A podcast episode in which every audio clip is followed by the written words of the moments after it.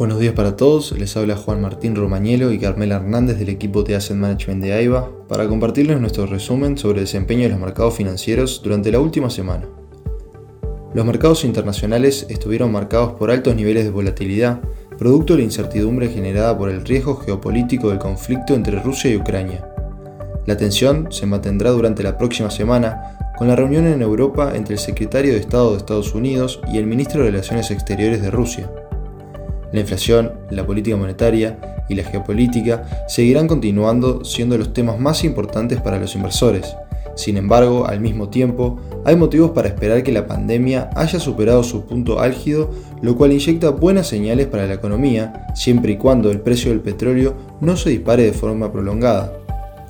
A su vez, la temporada de reportes corporativos va llegando a su fin, con las compañías sorprendiendo al alza en sus resultados del último trimestre del 2021 pero con proyecciones para el 2022 más moderadas.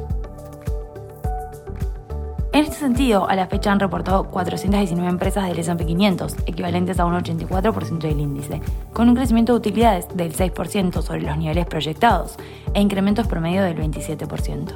El sector industrial y de materiales mantienen el liderazgo en el crecimiento de las utilidades de las compañías del índice, mientras que en las ventas promedio lideran las empresas del sector energético y el material.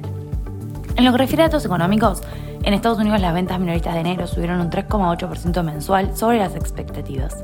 Por su parte, la producción industrial del mismo mes se incrementó en un 1,4% mensual, también por encima de lo esperado. Además, se dio a conocer el índice de precios al productor de enero, que subió un 9,7% interanual sobre las expectativas y en una nueva señal de una inflación acelerada en dicho país. Por el lado de Europa, en la zona euro, el PBI del cuarto trimestre creció un 5,2% en 2021, en línea con lo esperado por los analistas. Por países, el que más creció fue Hungría, seguido de España, mientras que por el contrario, donde más cayó el crecimiento fue en Austria y en Alemania. Respecto de Asia, en Japón, el PBI registró un crecimiento para todo el 2021 del 1,7%, su primera expansión desde 2018. Por su parte, la inflación de enero registró un 0,5% interanual, levemente bajo lo esperado. La media clave de inflación se debilitó el mes pasado, lo que ofrece un apoyo mayor a la opinión del Banco de Japón para la postura de los estímulos, dado que el crecimiento de los precios sigue demasiado débil como para considerar retirar los estímulos monetarios. Por el lado de China, el índice de precios al productor y el índice de precios al consumidor subieron un 9,1 y 0,9% anual. Ambos indicadores continúan dibujando una línea descendente y marcan unas cifras ligeramente inferiores a las pronosticadas por los analistas. En este contexto, para el corrido de la semana, en Estados Unidos los principales índices presentaron caídas, extendiendo las pérdidas de la semana anterior. El S&P 500, el Dow Jones y el Nasdaq retrocedieron 1,58, 1,90 y 1,76% respectivamente. En igual sentido, tanto en Europa como en Asia, los índices bursátiles presentaron caídas. En Europa, el Stock 600 y el DAX alemán cayeron 2,51 y 3,12%. En Asia los resultados fueron dispares.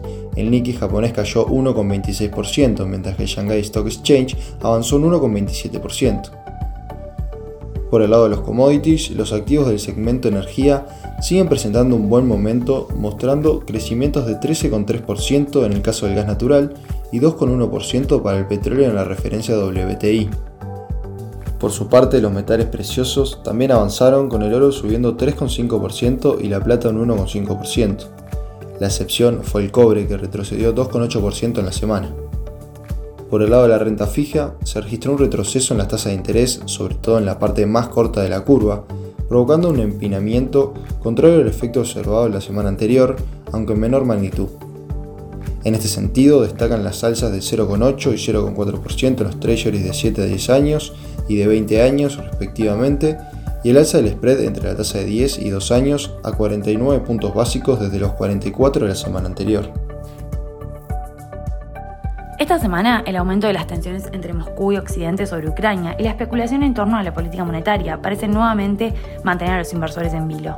Los inversores esperan que la situación geopolítica se relaje, ya que en caso contrario pondría nuevamente presión sobre los activos de riesgo, especialmente las acciones.